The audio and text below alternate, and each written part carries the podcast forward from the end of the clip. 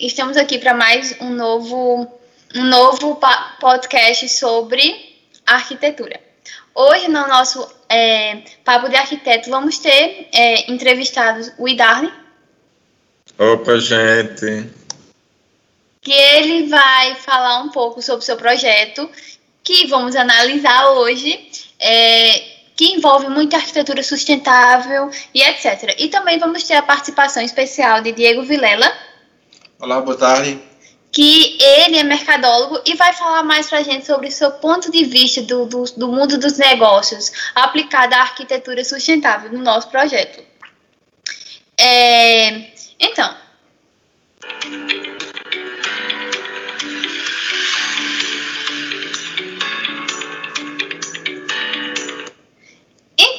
pra gente, é, o seguinte, para nós podermos entender nosso edifício, o, o, a explicação dele, ele como um todo, é, Will, eu gostaria de saber é, o que você pensou, o que você materializou, o que quando o, o seu cliente entregou seu, o projeto, o programa necessidade para você, o que você pensou, quanta forma, o, qual foi sua maior dificuldade para criar é, um, um projeto de, desse tamanho, dessa integridade, dessa importância?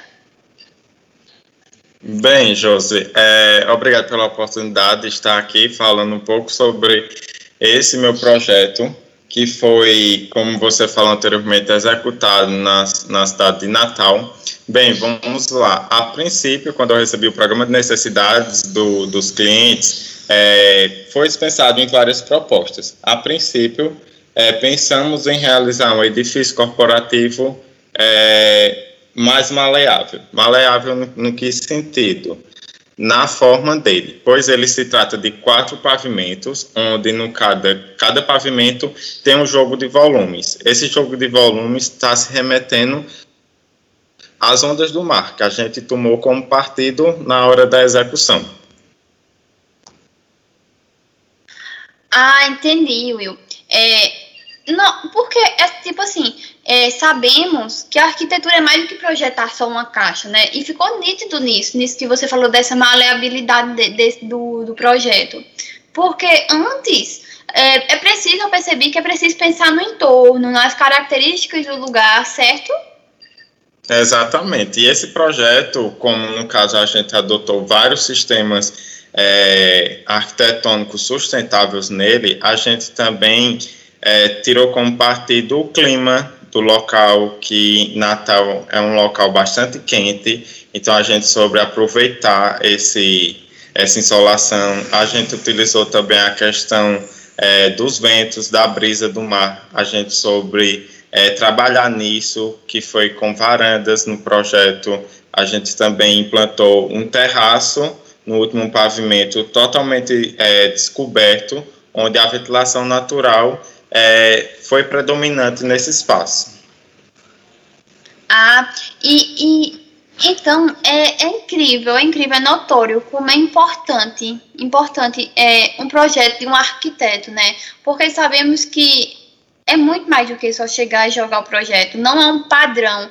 Eu acho que eu entendi que, que é notório que não há um padrão, um padrão de ah, vamos pegar esse projeto e dentro desse copiar mais cinco lugares ele, ele igual. Então sempre vai ter uma coisa diferente, um clima diferente, uma região diferente e tudo vai influenciar para a criação do, do projeto em si, né? não é isso? Eu acho que eu entendi mais ou menos isso. Isso, exatamente. Como você bem falou, cada projeto ele é único para, para quem projeta e também quem executa porque quando a gente recebeu a proposta de realizar esse projeto, os clientes, a princípio, eles queriam é, uma proposta similar a outros já existentes, sabe? Mas quando chegamos para ele e mostramos a nossa proposta, eles ficaram encantados, ficaram encantados e aceitaram é, de primeira. Por quê? Porque ali estava a identidade do, do cliente. Então a gente soube é, expressar isso através desse projeto. É, então, Diego, é, como isso, é, podemos perceber que em relação ao mercado sempre vai ter vários arquitetos com proje projetos semelhantes, mas por que tu, você acha que o da gente, que o de, do que a gente está falando agora, do escritório de Widarley, foi o escolhido? Olá, boa tarde. É, a princípio, antes de responder essa pergunta sua, Josiane, eu queria dar uma, fazer só uma pequena colocação aqui. É, existem alguns estudos que indicam que uma marca com uma causa, uma marca que defende uma causa, que estão ligadas a uma causa, ela tem maior aceitação, principalmente entre um público jovem. Um público, um público entre 18 e 28 anos, em torno disso, um estudo de Ana Couto, realizado no, no Sudeste, ele, ela identificou que 68% dessa população, eles aceitam mais uma marca com uma causa. Nesse projeto, como vocês falaram, a questão da sustentabilidade, a gente vai ter uma maior circulação de ar, a gente vai ter aí reaproveitamento de, de energia, se eu não me engano, né, também. Uhum. Tudo isso vai somando. Além de ter um fator comercial, a sustentabilidade ela se encaixa em três pontos, né, fundamentais no meu ver, que é o lado econômico, o lado ecológico e o lado social. Esses três têm que se interagir, têm que andar junto para a sustentabilidade acontecer. A partir do momento que você está tendo um maior, uma maior circulação de ar no ambiente, por exemplo, vamos usar esse exemplo, você está diminuindo a conta de energia, isso é o básico. Isso aí é o básico. Você está diminuindo a conta de energia, você já está fazendo um fator ecológico, né? Diminuindo a conta de energia também você está fazendo um fator econômico. Onde é que está o social disso? os funcionários que vão trabalhar lá dentro, as pessoas que vão estar introduzidas, elas vão mudar o seu mindset, elas vão estar acostumadas a outro estilo de vida, a outro modelo. A gente vai estar impactando nesse projeto aí em três frentes, só nesse ponto que eu falei agora. O funcionário vai chegar, vai estar trabalhando, ele vai dizer, então, eu não preciso estar direto com ar-condicionado ligado. O ar natural que vem aqui, ele é suficiente para mim. Ele vai levar isso para dentro da casa dele dentro da casa dele vai levar para os filhos dele. E assim a vida vai prosseguindo. Quer dizer, um projeto sustentável, hoje em dia, mais do que uma, uma, uma como se diz, uma imposição, porque já está sendo nas grandes empresas, as empresas grandes elas vão ter que se adaptar a modelos sustentáveis de acordo com o governo. Eu acredito que até 2040, 2040 e pouco, já tem um projeto exatamente elaborado para isso. As grandes empresas elas têm que ter pelo menos uma parcela sustentável dentro delas. Então, o que vai fazer as pessoas quererem isso aí é justamente a causa verdadeira. Hoje em dia não adianta você chegar e você dizer, ah, eu sou sustentável, eu tenho uma samambaia pendurada na parede. Não. Não é desse jeito que acontece. Você tem que. As pessoas, não, as pessoas hoje em dia são informadas. Você tem que chegar e dizer, olha, eu sou sustentável por isso, por isso, por isso, por isso. E você tem que mostrar sustentabilidade. E no projeto, o projeto se mostra como sustentável. Eu acredito que é um grande plus para o projeto de vocês. É, e como você falou, é, hoje em dia é certo que todo o mundo busca por projetos sustentáveis. E é notório que é uma preocupação nítida mundialmente, por quê? Porque nós sabemos que a indústria civil é uma das que mais geram resíduos prejudiciais ao meio ambiente. É, com isso, Will, é, você, você poderia explicar para a gente o que você usou no, no projeto que você to, que podemos chamar esse projeto de sustentável? Exatamente, Josiane. Bem, nesse projeto que foi executado, a gente é, realizou várias implantações sustentáveis nele. No caso, é, a implantação de placas solares foi uma delas, no caso que ajuda ao consumo de energia bastante a questão da reutilização das águas, é, das chuvas, a gente é, elaborou um sistema de cisternas onde capta essa água das chuvas para serem utilizadas como irrigação dos jardins, a questão da manutenção do prédio em si, e também a gente optou pelo telhado verde, tem uma parte que ela é coberta por, por, por, por telhado verde que traz melhor é, conforto térmico para o ambiente. E, além disso, a grande sacada da gente foi elaborar também um grande painel vertical que vai do primeiro pavimento até a superfície, onde nesse, nesse, nesse, nesse painel vertical a gente elaborou com plantas nativas e tudo mais da região, onde a questão do vento, das brisas, não cheguem é, diretamente ao nosso edifício. Tem a, aquela ali, aquela barreira, aquela filtragem para que dentro tenha mais conforto. Sim, e é notório, é notório que vocês prezaram muito, como, como o Diego falou antes, sobre o uso, sobre o ambiente ser realmente sustentável, sair da planta sustentável. Não quer dizer que só por dizer que você é um arquiteto sustentável, você também coloca isso nos seus projetos e ficou bem nítido isso. É, você falou sobre é, o, o telhado verde, certo? Eu pensei que fosse apenas estético, mas é notório, ficou notório agora que ele vai muito além da estética, né?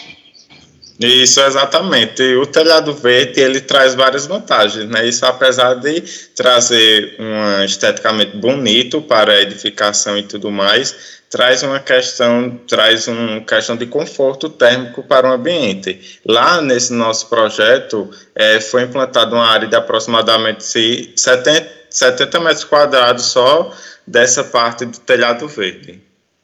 Will, mas pensando no dia a dia mesmo, no dia a dia, na vida real, é, esse telhado verde, ele apresenta uma manutenção fácil, porque do, do, nada, do nada adianta a gente implantar uma coisa extraordinariamente bonita e ela não ser funcional, é, não ter praticidade, né? Porque hoje em dia a gente vive em um mundo prático, que requer coisas rápidas, fáceis e que não tenha gastos extrapolados. Então, a manutenção desse telhado, ele é, é, demora, tem acesso fácil onde ele está localizado e, e custa caro. Josi, é, essa questão do telhado verde é bastante relativa, sabe? Como uhum. a gente, como foi implantado né, numa empresa corporativa, que no caso é empresa de negócios, só vejo vantagem na implantação dele. É tão tal que os donos é, e os empresários que, que fizeram parte desse projeto a, é, aderiram de cara à nossa proposta inicial, que foi a implantação. Devido, no caso, é, baixa manutenção, a uma baixa manutenção, e a gente implantou ele também onde possa ter, onde possui fácil acesso para chegada de funcionários para realizar essa manutenção, que é muito pouca, certo? Então, é, só tem vantagens na implantação. Ah, entendi, Will. Você também falou sobre é, o uso de placa solar. Mas as placas solares eu vejo como, como é, um, um, um grande investimento. Esse investimento realmente vale a pena para os clientes, porque eu sei que é uma empresa corporativa que vai ter várias pessoas trabalhando, vai ter muito gasto energético, porque vai ser, é, vai ser muitos computadores ligados o tempo todo.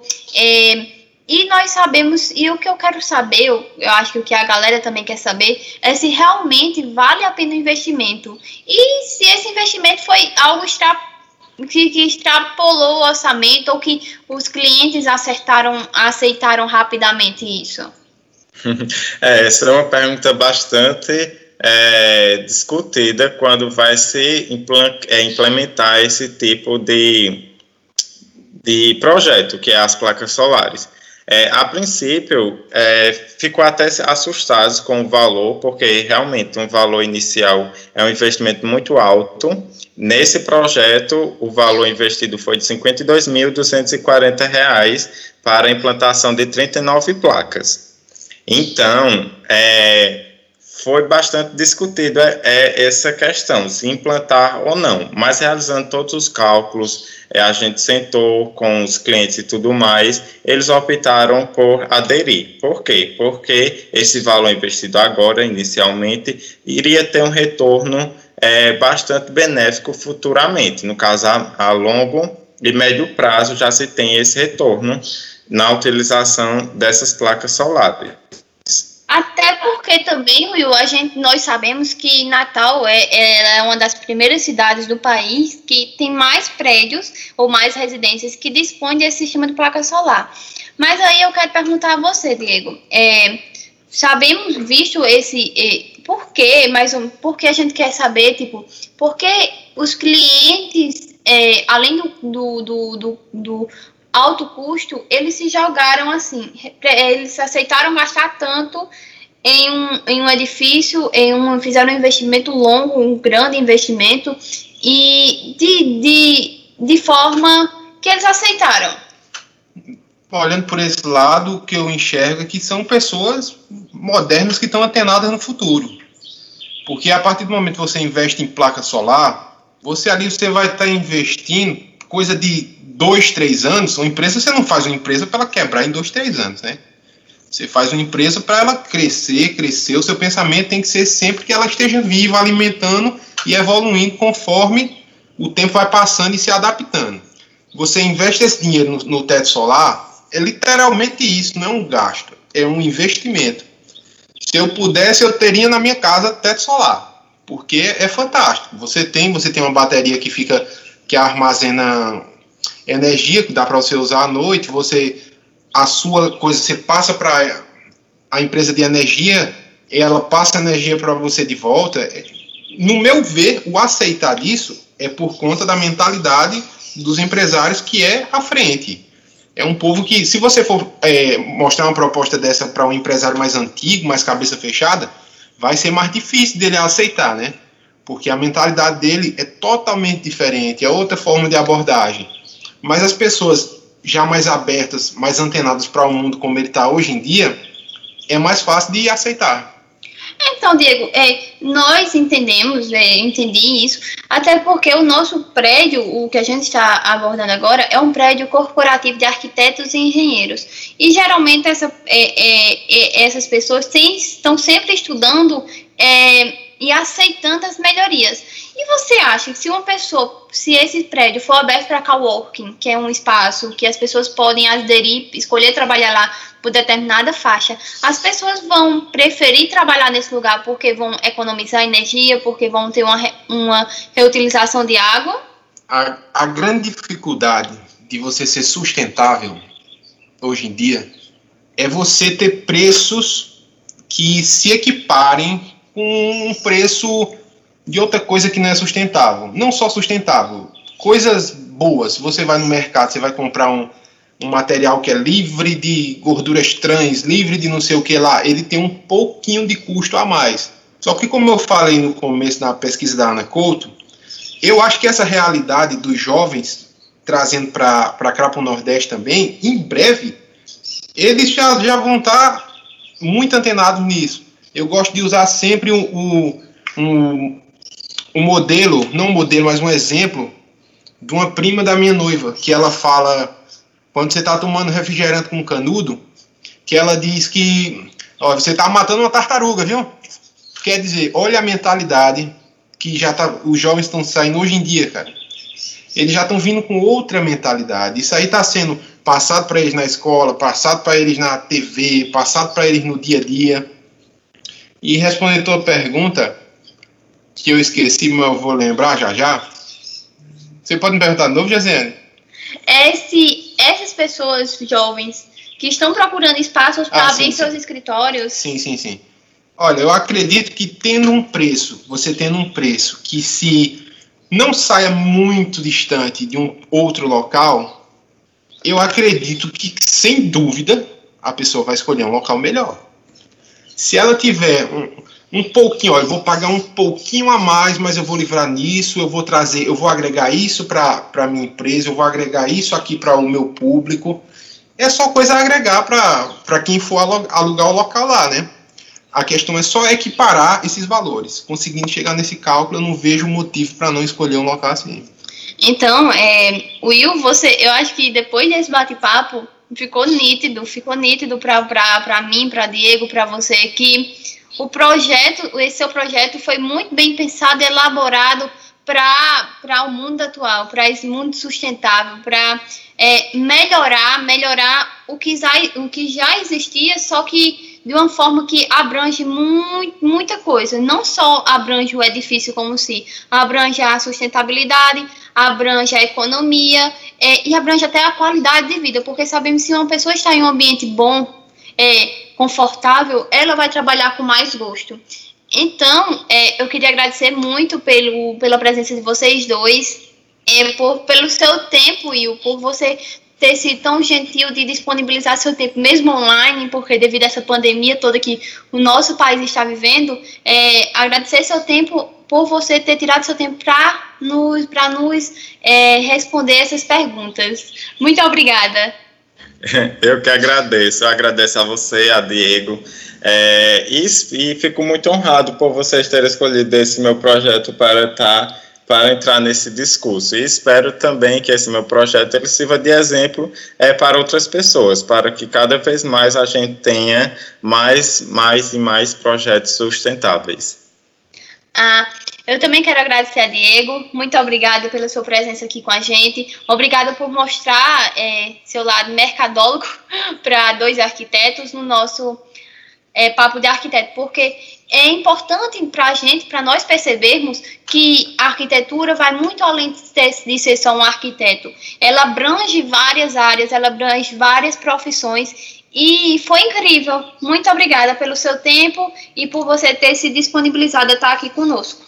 Ótimo, eu que agradeço por, por ser convidado para participar do, do bate-papo com vocês, um bate-papo gostoso e enriquecedor, né? Que a gente vai agregando informação de todos os lados e vai crescendo, né? Por um mundo com mais sustentabilidade, né? O mundo clama por sustentabilidade, não é jargão, é a realidade.